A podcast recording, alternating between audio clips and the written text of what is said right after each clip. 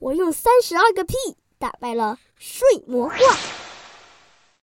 在那个噩梦里，总有一个睡魔怪大王从壁橱里溜出来，一把揪住我，塞进他那黑咕隆咚的瓶子里，然后十几个睡魔怪都会呼啦啦的扑上来。我快被这个噩梦折磨死了，只好去求妈妈。妈妈，今天晚上你能陪我睡吗？妹妹羞我说：“哥哥，你都上一年级了，嗯，还有妈妈搂着睡。可是我实在太害怕了呀，没用，妈妈搂着我睡也没用。我又梦见那群睡魔怪。”而且要命的是，在噩梦里，他们跑得比我还快。嘿，要是把壁橱的门顶住呢？那个睡魔怪大王说不定就出不来了。唉，可没用，他还是会从别的地方溜出来。见我天天做噩梦，妈妈也着急了。妈妈问奶奶。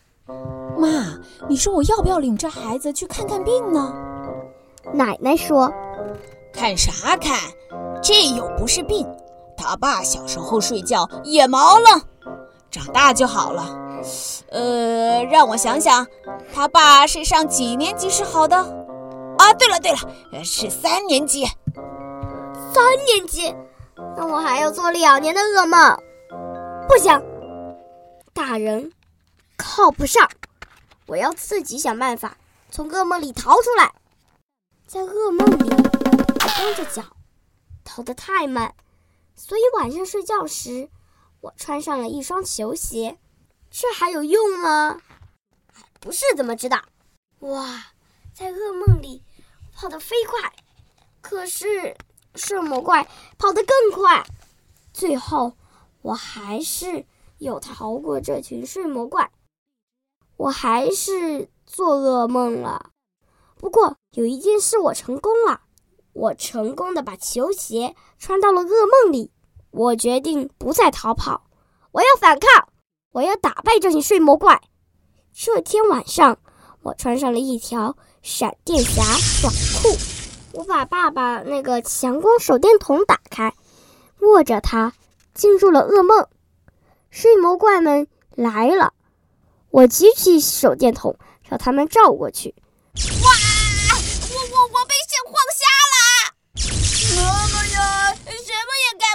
了！我，我的眼睛着火了！睡魔怪们捂着眼睛，鬼哭狼嚎的逃走。哈哈，这天晚上我没再做过噩梦。这下好了，我再也不会做噩梦了。第二天晚上。我继续开着手电睡觉，可万万没想到，睡魔怪们还会以牙还牙。他们每一个人都带来了一个强光手电筒，把我晃得眼睛都睁不开了。隔天我起晚了，打开冰箱，想找西瓜吃，西瓜没找到，我爆出个榴莲。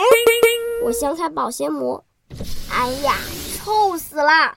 差点没把我熏死！妈妈怎么会喜欢吃这种臭的东西呀？好吧，我冒出来一个主意，就把这颗臭蛋送给那群睡魔怪吧。尽管臭的要命，我还是捏着鼻子把榴莲抱进了被窝里。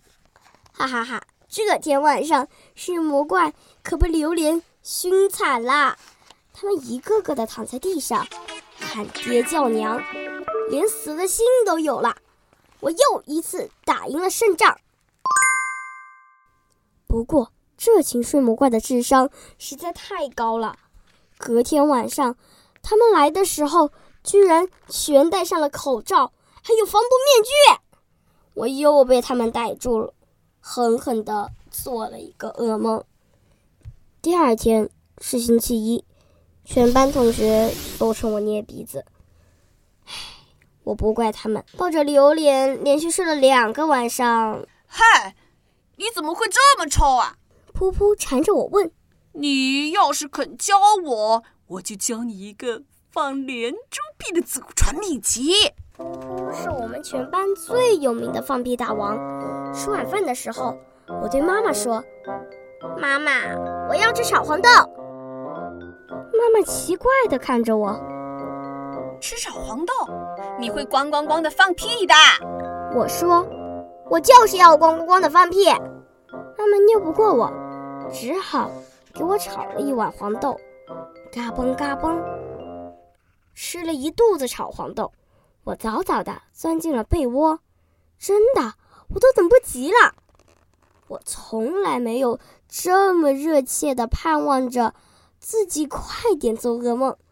睡魔怪们真给力，提前来了。不过他们一个个看上去都非常失望。喂，臭小子，你今天手上怎么什么也没拿？睡魔怪大王走上前来责问我：“拿了。”我说。在哪儿？他问。在我的肚子里。听到这么回答，睡魔怪们 全都哈哈大笑起来。可他们只笑了七秒钟，因为第八秒，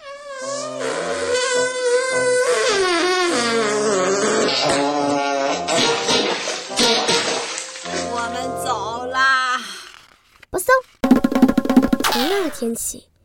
我再也没有做过那个噩梦。一个星期过去了，又一个星期过去了。